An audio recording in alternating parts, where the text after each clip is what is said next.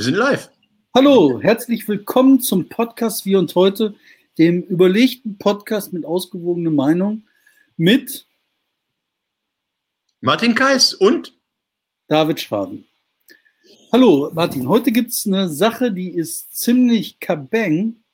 Ähm, und zwar tobt in Berlin derzeit die Schlacht um den Mietendeckel. Da müssen wir auf jeden Fall drüber reden. Lass uns damit anfangen. Es gab eine nee, Demo Ich will nicht damit anfangen. Ich muss erst noch was anderes fertig machen. Aber du kannst erst mal anfangen, vom Fletch-Bitzel zu reden, weil da gibt es ja auch so eine Schlacht um den Mietendeckel, oder? Da kann ich gar nicht drüber reden, weil ich da nur halb informiert bin. Und wenn ich jetzt was sagen würde, würde ich mich äh, um Kopf und Kragen reden. Und ähm, ja, da, da, tobt ein, da tobt ein unangenehmer Kampf und ich bin so völlig draußen und mittendrin gleichzeitig. Also, ich bin ja bin ja beim Geierabend, nee, da, diesem komischen Comedy-Projekt in, in Dortmund und das wird veranstaltet vom Fritz Spitzel seit jeher, seit 30 Jahren. Und seit mehr als 30 Jahren gab es da ein und denselben Geschäftsführer, ein freies Theater. Ein freies Theater, was, was, was Basisarbeit macht, was Sachen macht, was im Stadttheater nicht gemacht wird und äh, werden. Und ähm, ja, da gab es jetzt den Wechsel auf die Intendanz von Cindy Jenecke und äh, Till Beckmann. Die sind mit großen Ideen, mit großartigen, manchmal schrägen, manchmal befremdlichen Ideen für konservative Menschen auch angetreten. Vor zwei Monaten haben eine gemeinsame Pressekonferenz mit dem bisherigen Geschäftsführer des Hauses gehabt, der jetzt nach über 30 Jahren abgetreten ist. Man war ein Herz und eine Seele. Und jetzt steht das Ganze vor dem Aus. Da gab es eine Ausstellung in dem Haus, ähm, ich weiß gar nicht, wie sie heißt, von Potpourri gemacht wo man jetzt mal ein bisschen mehr gemacht hat, als einfach nur Bilder an die Wand zu hängen, wo man also auch das Gebäude einbezogen hat, hier und da mal was lackiert hat, auf der Treppe eine Farbspur hinterlassen hat und so weiter. Sachen, die eigentlich in, in jedem Museum, außer vielleicht jetzt sagen wir im Rembrandt-Museum, äh, gang und gäbe sind. Also dass man da auch mal Raum mitbespielt und inszeniert. Das hat dem Vermieter anscheinend nicht gepasst und der Vermieter hat einen Rückbau dieser Ausstellung verlangt und, und hat dann darauf gedrungen, dass wenn er da nicht sich durchsetze, der Mietvertrag gekündigt werde und und und. Es sieht ganz, ganz übel aus für die Kultur in Dortmund da. Boah. Kann das denn dazu führen, dass so eine Institution wie Fletch-Spitzel einfach kaputt geht oder zugemacht wird? Nein, also das verrückte Bestreben, wenn ich das richtig verstehe, ich habe noch nicht mit allen Leuten gesprochen, deshalb bin ich da auch wirklich jetzt so, so Zeitzeuge, der jetzt äh, betroffen ist. Wenn ich das richtig verstehe, ist, wenn man äh, dem Vermieter folgt in all seinen Wünschen, dann kann das Haus gerettet werden. Äh, dann fragt man sich aber, warum wird es gerettet? Weil es kann ja nicht sein, dass das ästhetische Konzept äh, eines Hauses von einem äh, Vermieter geprägt wird. Ist, ich meine, es ist nicht Rolf Hochhut, es ist nur ein, ein Mensch aus Dortmund. Und ähm, Ne? Da sind viele Gespräche im, im Gange. Mir tut es wahnsinnig leid für die beiden jungen Menschen, also, also jungen, also jetzt muss ich auch sagen, ich bin mit Till Beckmann sehr gut befreundet oder gut befreundet. Ich will mir da nichts anmaßen. Also äh, ich mag ihn, ich kenne ihn und keine Ahnung.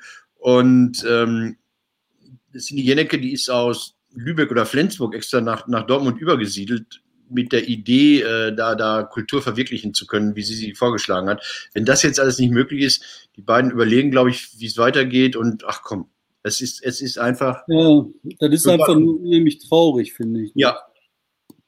Das ist echt. Oh. Aber deshalb, ich, ich sage da was zu, wenn ich mit allen gesprochen habe. Also so, ich habe ja im, man, man, sieht das ja bei diesen Social Media, wie sich das da auftut. Tommy Finke hat schon, unser beliebter geliebter Freund aus der Musik hat da schon einen Workshop abgesagt und und und. Aber also meine Lösung wäre aus dem Bauch raus zu sagen, äh, also ist jetzt wirklich halt nur aus dem Bauch raus. Ne? Mhm. Aber eine Lösung könnte, müsste, sollte sein, ähm, das Ding ähm, rauszuholen, zu sagen, okay, dann verlassen wir das Ding. Weil du kannst, also ich finde, du kannst die künstlerische Arbeit nicht ähm, äh, nicht ähm, so übergeben. Du kannst nicht sagen, wir machen hier eine Kunst und dann sagt der Vermieter, welches Programm läuft. Ne? Hm, ja, das deshalb habe ich ja den Verweis auf Rolf Hochhuth gemacht. Im Berliner Ensemble gab es ja auch lange Auseinandersetzungen, weil Herr Hochhuth als alleiniger oder Miteigentümer des Gebäudes ähm, da Mitspracherechte forderte und der dann im Sommer immer Sachen inszenieren durfte, die Menschen gar nicht haben wollten. Das ist total tödlich und unangenehm. Ich weiß nicht, wie man das lösen kann, aber ich bin da ganz zuversichtlich, weil die Dortmunder Kulturbürokratie auch dran ist. Dortmund ist ein eigenes Biotop. Ähm, mhm. Das ist ein Klüngel wie in Köln, nur nicht so charmant. ja, Ach ja. Aber dann lass uns, ja, dann lass uns dann, das heiße Eisen packen. Lass uns das. Nee, nee, lass uns, lass uns nee, nee, wenn du jetzt bei mir angefangen hast, dann gehe ich jetzt zu dir und sage, Bottrop Apotheke, ähm, es gibt da ein Gutachten, habe ich jetzt gelesen. Also, ähm, die, hast du es mitbekommen oder guckst du skeptisch? Nein, ich habe nur gerade hier was geguckt, weil ich meine, wieder nichts gesehen habe. Ich habe schlechte Augen. Okay, also ähm, es gibt ein Gutachten, was über die Auswirkungen der, der, der gepanschten Krebsmedikamente gearbeitet hat und hat gesagt, okay, ähm, ähm, es sind Nachweise da und ich war dann, war ich beruhigt. Also ich glaube, eure, eure, ähm, eure Initiative ist beruhigt, dass sie da jetzt so, so ein äh, wissenschaftliches Ergebnis hat, das sagt, ja, es hat Auswirkungen, aber dann habe ich das nur so in, in Zeitungsbericht gelesen. Die Auswirkungen seien, kamen mir dann überschaubar vor. Die hießen dann, dass zwar äh, Krebs schnell, schneller zurückkehre, aber nicht tödlicher sei. Oder ist das falsch? Ja, also ich fand das ähm, ist für Feinschmecker. Ne? Mhm. Und zwar die, ähm, die Krebsmittel, die da eben äh, nicht verabreicht worden sind, haben dazu geführt, dass der Krebs früher zurückkommt. Das mhm. bedeutet im Wesen, also viel, viel früher. Ne? Also wir reden da wirklich von ah, okay. Hälfte der Zeit fast oder ähm, ein Drittel oder zwei Drittel der Zeit. Mhm. Und das bedeutet, wenn du Krebs viel früher zurückkriegst, wenn der ähm, zurückgedrängt worden ist durch eine Chemotherapie, mhm. heißt das erstmal neues Leid, mehr Leid. Dann heißt das aber auch ähm, früher sterben. Und das ist genau der Beweis, der geführt worden ist. Was okay. nicht geht, was aber systematisch nicht geht, ist zu sagen, äh, es gibt einen Beweis dafür, dass dieses früher Krebs zurückkommen ist mit dem nachfolgenden Tod ursächlich durch das nicht verabreichen des Medikamentes. Geht auch gar nicht, darum geht es auch gar nicht, sondern geht halt darum, dass der Krebs früher zurückkommt. Genau darum geht es. Das ist der Punkt. Aber jetzt will ich das heiße Eisen anfassen, Martin. Ich, ich finde das, find das, gar nicht heiß. Also, du willst über den Mietendeckel in Berlin reden? Ja, genau. Lass mich einmal den Sachstand, den ich so gerade überblicke, aufdröseln.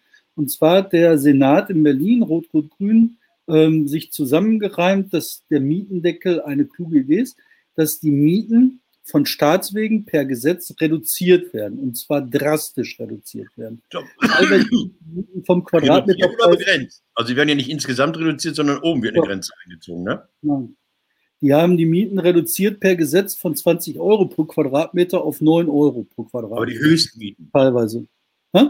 Die Höchstmieten, die haben nicht insgesamt die Mieten äh, äh, runtergesetzt, sondern die haben oh. die obere Grenze runtergesetzt. Ne?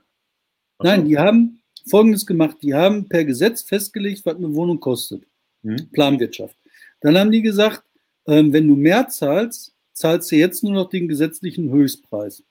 Das heißt, wenn einer eine Wohnung hatte in einem guten Stadtteil, ausgebaut, ähm, linksliberales Milieu, Gutverdiener, äh, Altbauwohnung, renoviert schön, hat er nicht mehr 20 Euro Quadratmeter bezahlt, sondern hat nur noch 9 Euro Quadratmeter ja. Das, das ist ja fortgeschrieben. Das ist in Bottrop schon sportlich, glaube ich, oder? Bei einer Luxuswohnung zahlst du auch einen Zehner, oder? In Bottrop kommt drauf an. Also zahl, was weiß ich, keine Ahnung. Die Darum geht da hätte doch auch so viel gekostet. Ja. Auf jeden Fall ist das so, dass diese Mietenreduzierung jetzt vom Verfassungsgericht gekippt worden ist. Vom Bundes, muss man sagen, vom Bundes, vom Obersten. Vom obersten Gericht. Damit ist die Sache gegessen. Die sagten, dass der, die haben sich inhaltlich gar nicht weiter mit dem äh, Mietendeckel beschäftigt, also was da dran ganz genau verfassungsrechtlich falsch ist. Die haben einfach von vornherein gesagt, äh, Berlin als Land hat überhaupt nicht das Recht, sowas einzuführen. Ja, ein bisschen anders haben sie es gesagt. Die haben gesagt, wenn die Bundesregierung nicht gehandelt hätte, dann hätten die was machen können. Aber da der Bund auch ähm, gehandelt hat, äh, war Berlin raus. Ja, genau. So. Und jetzt ist natürlich, finde ich, das größte Desaster, was man sich überhaupt vorstellen kann, passiert gerade. Und deswegen ist das auch so, dass du halt ein unfassbaren Wut hast bei unheimlich vielen Menschen. Ne? Du musst ja noch eins dazufügen, weil das Entscheidende ist, womit ich auch nicht gerechnet habe, ist, dass all die Menschen jetzt mit Nachzahlung rechnen müssen.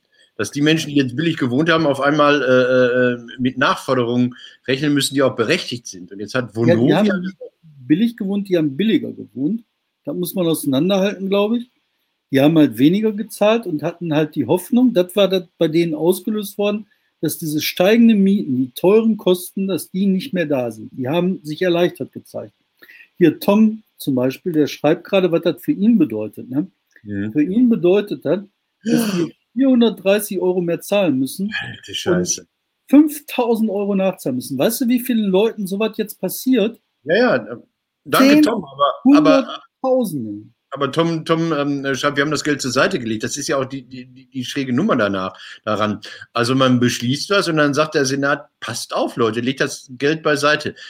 Ja, das machen kluge Leute und das machen Leute, die es können. Aber es gibt ja auch Leute, bei denen das so knapp ge, äh, gestrickt ist, das monatliche Budget, dass sie sagen, Scheiße, komm, wir nehmen die 400 und kaufen eine neue Waschmaschine oder, oder schicken das Kind äh, ähm, mal ins Ferienlager oder so eine Scheiße. Und was auch noch wichtig das ist das, was ich gerade sagen, Entschuldigung, das ist das, was ich gerade sagen wollte. Vonovia hat gesagt, die verzichten, aber die Deutsche Wohnen zum Beispiel äh, hat gesagt, Arschlecken, nee, das ist unser Geld.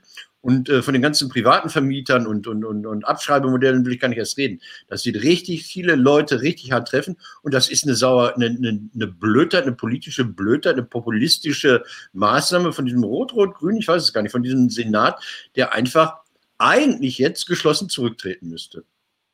Ja, und wenn du dir das mal vorstellst, das betraf ja nicht nur die teuren Wohnungen, von denen ich gerade erzählt habe, ne? also nicht nur den renovierten Altbau, sondern ganz viele Normalbürgerwohnungen.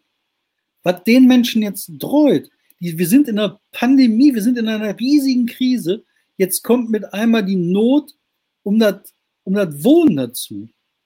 Diese populistische Entscheidung, ne, dieses Experiment wagen ohne juristischen Hintergrund, dieses dieses Spielen mit Schicksal, ne? ich finde das von der politischen Seite her unfassbar. Berliner Flughafen, ne? die Milliarden, die die da verknallt haben, da sind die nicht für abgetreten, zurückgetreten und weggetreten worden. Jetzt verbrechen die sowas und nochmal zu ähm, äh, Vonovia. Ne? Vonovia sagt jetzt, nee, wir verzichten drauf, weil die wissen, dass das die Potenzial hat, eine Stadt anzuzünden. Das ist gesellschaftspolitisch ist das denen hoch anzurechnen.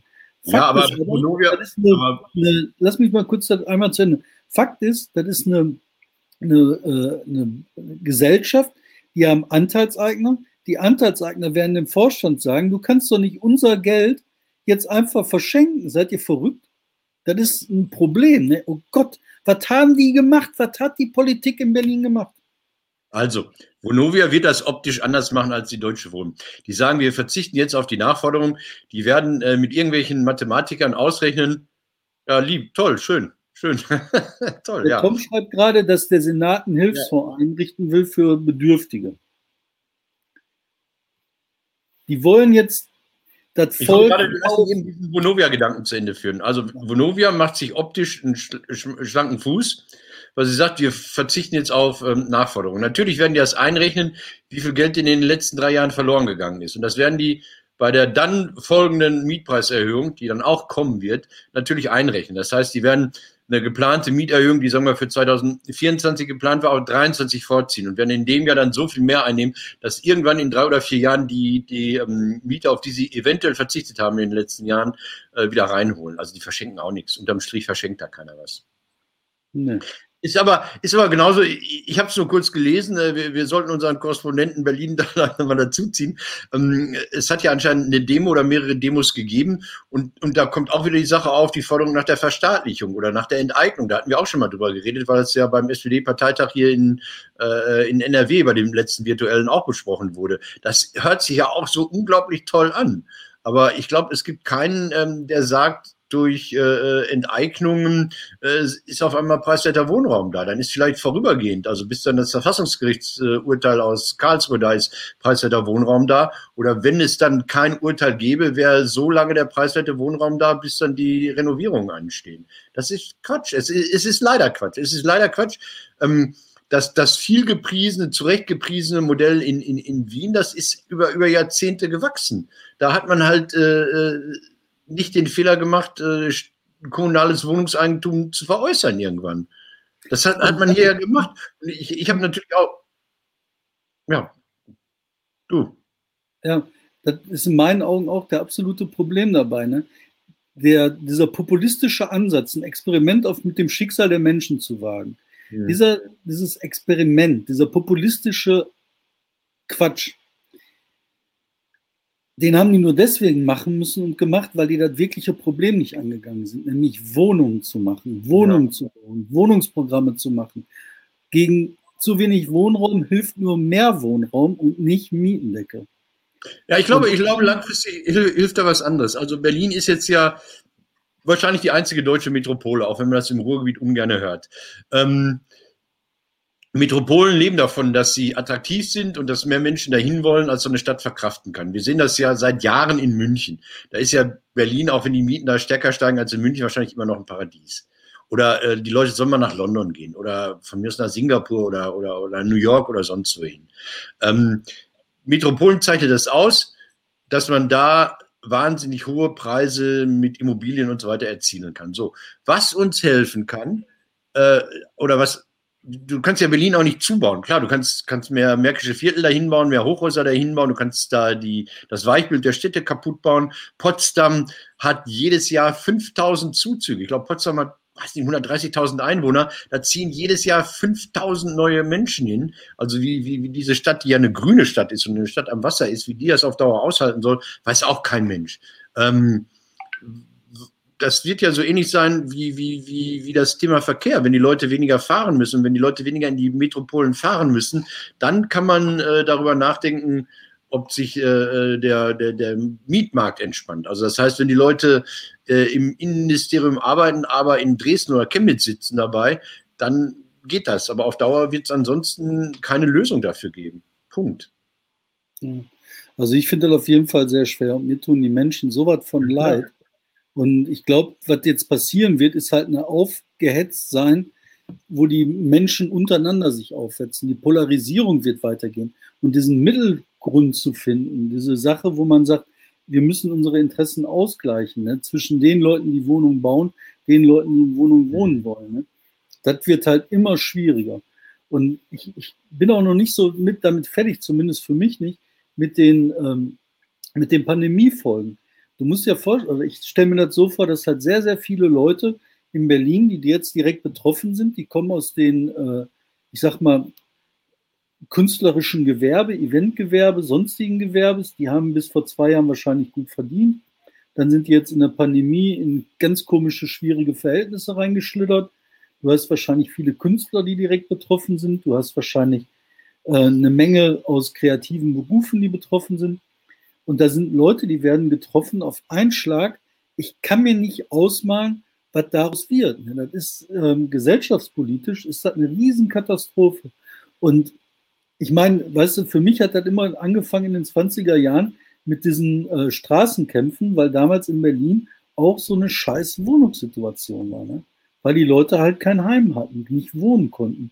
Und dann haben die sich halt die Fressen poliert auf der Straße. Ne? Und meine Befürchtung ist, dass so eine Nummer wieder passiert. Und in dem Ausgleich, wo es um die Wohnung geht, da kannst du halt auch nicht mit diesen Ersatzprogrammen arbeiten, wie äh, Vogue Gender Debatten. Das ist halt rein basal, wir brauchen bezahlbaren Wohnraum. Wir reden jetzt aber nicht über das Buch von Sarah Wagenknecht, bitte. Hast Nein. du das gelesen? Nein! Nein, ich auch nicht. Aber ich fand das schon interessant. Also eine These habe ich halt zumindest gelesen. Wie war das? Die äh, Grenzen verlaufen nicht zwischen den identitären Gruppen, sondern zwischen Klassen. Fand ich ganz lustig. Also, also die, die Minderheiten geredet. Ähm, ihr habt doch vom Korrektiv euch mit dem Thema Wohnen in verschiedenen Städten sehr intensiv beschäftigt. Hattet ihr Berlin da auch auf dem Plan? Berlin hatten wir auf dem Plan. Und das Krasse in Berlin fand ich, dass du halt in den Wohnungstreibern hast du halt klar die Sachen, über die man redet, die man kennt, ne, Vonovia oder Deutsche Wohnen oder wie sie alle heißen. Tatsache ist aber, dass du halt eine ganz große Menge wie diese Pierce-Familie hast, die dann über äh, äh, so, so einen englischen Milliardärsfamilie, die mhm. dann über Tochterfirmenkonstrukte und ausländische Beteiligung und Briefkastenfirmen halt riesige Wohnungsmengen kontrollieren. Mhm. Hier dieser Konle, dieser äh, AfD-Finanzierer. Oh ja. Oh ja. Der hat halt auch immer so hier und da, überall in Deutschland tausende Wohnungen, wo eigentlich gar keiner weiß, dass das dem seine Wohnungen sind. Ne? Finde ich ziemlich krass.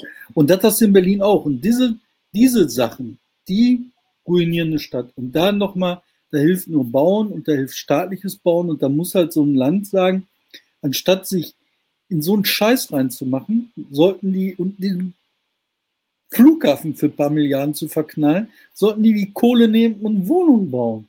Weißt du, womit wir uns jetzt wieder unbeliebt machen können? Wenn wir jetzt sagen würden, das Tempelhofer Feld könnte ja zum Teil bebaut werden. Ja, das dann, ist das, was man so im Ruhrgebiet denkt, wenn man sich das anguckt, dann denkt man so, ja, ein Platzproblem. da ist eine Menge Platz. Ich hab's, das habe ich auch schon nicht verstanden. Ich habe eine Menge nicht verstanden. Aber das tut einem leid, ja, ja. Sag mal, ich, ich, ich gucke mit einem Auge immer aufs Handy, ähm, ähm, ob denn jetzt ähm, Friedrich Merz schon sein Comeback äh, geschafft hat oder ob jetzt demnächst Revolution im Sauerland ist. Das ist, äh, man weiß Was es nicht. Was will der denn jetzt für ein Comeback machen? Der will ja den, den, den äh, MDB da, äh, das MDB, das Mitglied des Bundestages im Hochsauerlandkreis verdrängen. Also als Merz hingeschmissen hat, mussten die einen neuen Mann wählen, haben sie auch gemacht, ich weiß nicht, wie er heißt. Guter Mann anstatt ein Richter, der sich so, so gut geschlagen hat, gute Wahlergebnisse erzielt hat und jetzt haben die haben Merz und seine Freunde gedacht, Mensch, der Friedel, der müsste doch wieder was werden. Wir schmeißen den Idioten jetzt raus. Und dann haben sie jetzt heute hat der Hochsauerlandkreis seine Delegiertenversammlung und zwar hat er die sogar tatsächlich Präsenz in irgendeinem Stadion, glaube ich, weiß ich jetzt gar nicht. Und die wollen, äh, äh die, die, die Arnsberger möchten Friedel, Friedrich den Großen wieder ins Amt hieven und andere finden das nicht so dolle. Äh, auch da kracht es. Dann lass uns doch über das Aber andere. Das ist doch total absurd. Ich meine, was ist das denn für eine Karriere? Abartig. Das ist abartig. Das ist total ekelerregend. Und dann werde ich mindestens Hinterbänkler. Ja, das, das, das sieht auch als ein natürliches Recht an. Ne? Das ist so, so, äh, so für auf Guthöfen angeblich das Recht der ersten Nacht oder so. Also ich ficke hier die Partei und nicht ihr. Ähm, aber lasst uns doch über, über diese wunderbare äh, Geschichte mit der CDU, die, die Zerstörung der CDU reden. Das, das war doch das großartigste Ereignis der Woche. Das war doch so ein, so ein Chips raus, wir sind dabei Ereignis, oder nicht? Und meinst du jetzt Laschet Söder? Laschet Söder, die Fraktion. Also, ähm, wo, wo, wo Sachen passieren, wo, wo Söder sagt, wenn die CDU mich ruft, bin ich dabei. Das ist ja eigentlich eine Banalität, weil immer klar war, dass äh, die CDU sagt, also der CDU-Vorsitzende sagt, wenn ich es werden möchte, dann wird er es. Und das nur, wenn er verzichtet, irgendwie jemand anders das machen kann.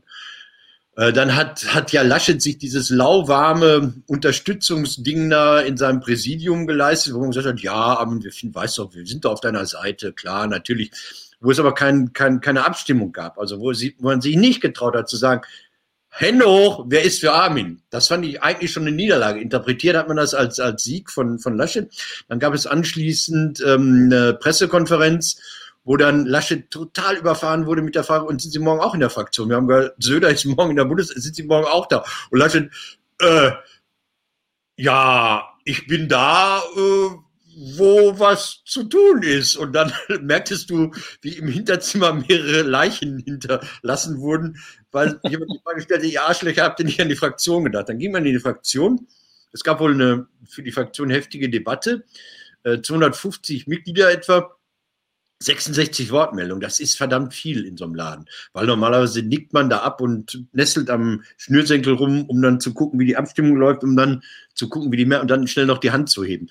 ähm, und da war das so organisiert, dass wohl von diesen Wortmeldungen zwei Drittel pro Söder waren. Das war nicht alles nur CSU-Wortmeldungen. Also ob das nun von, von, von Söder organisiert war oder ob das wirklich die Meinung der Leute war, das ist ja völlig nebensächlich. Das Ergebnis ist verheerend für, für, für, für, für Laschet. Ja? Und jetzt versucht ja. man zu interpretieren, dass dieses Präsidiumsvotum ja eigentlich so äh, das ist, was, was, was Söder verlangt habe. Also das Präsidium hat nicht gerufen, also Söder bleibt in Bayern. Ganz, ganz schwere Kiste. Dann habe ich heute gerade eben in die, in die Umfrage in der Süddeutschen geguckt, das ist, glaube ich, Politbarometer, was beim im ZDF zusammen gemacht wird. Äh, die CDU liegt wieder zu, der Abstand zu den Grünen wächst. Und äh, ich glaube, diese Kanzlerkandidatin Baerbock, das wird eine rein virtuelle. Das wird also, das wird eine Bauchlandung. Also ich glaube, meine Prognose, leider für die Bundestagswahl, ist bei allem Scheiß, bei aller Pandemie, bei allen Unzulänglichkeiten, äh, die Grünen werden nicht vor der CDU landen. Meinst du? Hm? Ach, ich weiß nicht. Ähm, ich ich habe so den Eindruck, ähm, erstmal mit Laschet, ich glaube, wie das, das, irgendwie ist das so, je höher man fliegt, Icarus, ne, umso leichter wird der Wachs weich. Ne? Die fliegen hoch und die haben aber die Schulpolitik in NRW nicht im Griff. Das führt dazu, dass sein, sein, seine Stütze, sein Wachs, das, was ihn zusammenhält, zum Großen gemacht hat, einfach ihn versenkt. Mhm. Und ich habe halt die große, äh, ich vermute, die CDU wird einfach hier abgewählt in NRW. Ich sehe das so, wenn der Kutschaty jetzt einen guten Job macht, dann hat er eine echte Chance, Ministerpräsident zu werden. Die, äh, die sollen nicht wieder dieselben Fehler machen in der Bildungspolitik, dann haben die auch eine Chance zu gewinnen. Aber dass die, was die Gebauer gerade anrichtet für Laschet, ist fat, also fataler als alles, was Söder machen kann für die CDU. Aber Jetzt ich bin da raus, David, ich verstehe es nicht mehr. Ich verstehe nicht mehr, wann Wechselunterricht ist, wann Distanzunterricht ist, wann Präsenzunterricht ist, welche Kriterien das sind, wann die Städte doch beantragen können, dass sie in die Distanz gehen, wofür Thomas Westphal, Oberbürgermeister von Dortmund, noch angegriffen wurde. Man macht auf, zu, auf, zu. Ich, ich verstehe ich verstehe es einfach nicht mehr. Versteht keiner mehr, weiß auch keiner mehr. Ich habe gestern wieder mit Lehrern zusammengesessen und äh, die wissen es auch nicht. Und dann soll jetzt getestet werden, dann heißt es, sind genug Tester, dann heißt es, sind keine Tester dann Kinder können teilweise nicht mit den Stäbchen getestet werden. Dann gibt es Spucktests, die Spucktests sind dann aber verboten. Also ein Chaos ohne Ende.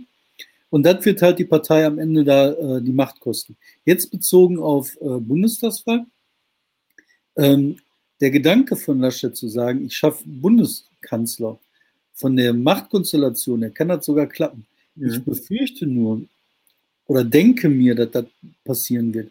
Die äh, Menschen kriegen Bock auf was anderes. Das ist diese sogenannte Wechselstimmung. Mhm. der Übergang von Merkel in, ein, in was Neues wird verbunden mit einmal mit, wir wollen wechseln.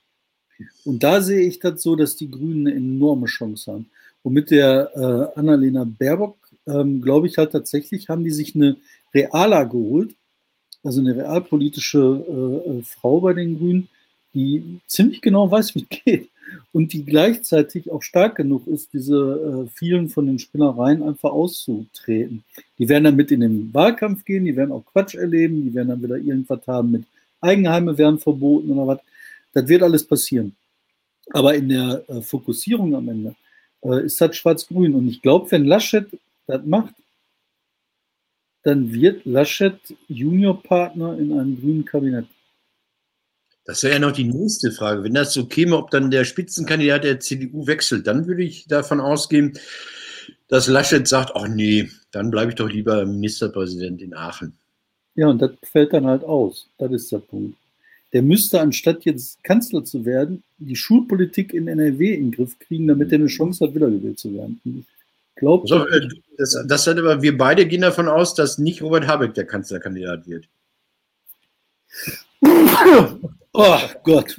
Körperliche Reaktion, das ist geil. Bist du Habeck? Ich probiere das nächste Woche nochmal aus, ob du bei Habeck irgendwie allergische Reaktion hast. Okay, noch ähm, ein angenehmes und ein unangenehmes Thema für dich habe ich hier drauf. Das eine heißt STEAG, die Steinkohle AG, oder ich weiß nicht, wie sie heißt. Also, ähm, die hat Gewinne gemacht. Nee, der Kraftwerksbetreiber STEAG ähm, du hast immer gesagt, Kommunen, Finger weg davon. Ich habe gesagt, lass die doch, die wollen doch auch gerne mal in Kolumbien ein Kraftwerk besuchen auf äh, mhm. Dienstreisekosten. Ähm, da gab es ja eine hohe kommunale Beteiligung und irgendwann sind alle geflohen, bis auf die Dortmunder Stadtwerke mit Guntram Pelke. Die haben gesagt, nee, super Sache. Was passiert jetzt? Hast du es mitbekommen? Nein. Die Stadtwerke steigen aus, DSW. DSW ja. hat jetzt gesagt, wir haben auch keinen Bock mehr. Also, ähm, was du oh, ja. Was machen die jetzt mit den. Jetzt haben sie eine Milliarde verknallt und jetzt?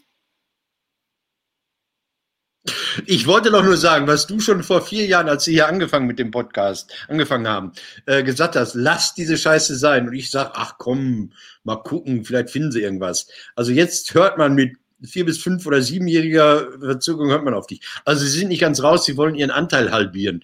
Die wollen, die sind, äh, die Stadt Dortmund über, über ihre Stadtwerke sind im Moment noch mit ähm, 108 Millionen Euro drin und wollen auf 58 Euro, äh, 58 Millionen Euro reduzieren. Guck mal. Irre, ne? Ich, ich zeig mal eben, was der Tom, der macht eine total geile Sache. Wenn wir hier Themen ansprechen, postet der andauernd die Links rein. Danke, Tom, das ist super nett. Was machen wir mit, dem, was machen wir mit diesem dem herzlich. Aber äh, ich finde das Hammer. Also ich meine. Dein Thema, David. Ja. Du hast so diese Ruhrmafia, wie hieß das, was ihr bei, bei Korrektiv mal gemacht habt? Dieses Netzwerk Ruhr, wie hieß das Ding? Ganz am Anfang. Filzdecke Ruhr. Da haben wir die Filzdecke Ruhr aufgemalt und haben mal gezeigt, wie das VEB, der volkseigene Betrieb Ruhrgebiet, funktioniert. Eine sehr schöne Geschichte. Ähm, aber weißt du, das mit diesem Thermopiper-Quatsch, ne? als der Pilke mir damals erzählt hat, Thermopiper, das kolumbische Kraftwerk im Aufstandsgebiet der FARC, da hätte er den Überblick, wie das läuft. Der kann nicht mal das Tor kontrollieren von der Fabrik, von dem Kraftwerk. Völliger Irrsinn. Aber ähm, die haben ja die große Hoffnung, das zu verkaufen. Und jetzt ist aber das so geworden, die wollen das genauso abwickeln wie die äh, Steinkohleindustrie. Ne? Ja, das kriegt die Rack erstmal an den Hals. Das finde ich total geil. das ist echt so müde. Das ist wie der Pannekopforden von euch. Also, die kriegen die Rack um den Hals und müssen wir den Hernekanal längs schwingen. Pass auf. Jetzt, das war das für dich angenehme Thema. Und jetzt kommt das für dich vielleicht nicht so äh, ganz angenehme Thema. Wir machen jetzt ein Zeitzeichen. Heute vor 50 Jahren. Da warst du nirgendwo, oder? Bist du gerade, bist gerade 50? Ich weiß, weißt du, was heute vor 50 Jahren gegen 17 Uhr passiert ist? Nee. Da schoss jemand ein Tor, Gerd Roggensack. Hm. Sagt ich mal noch nichts?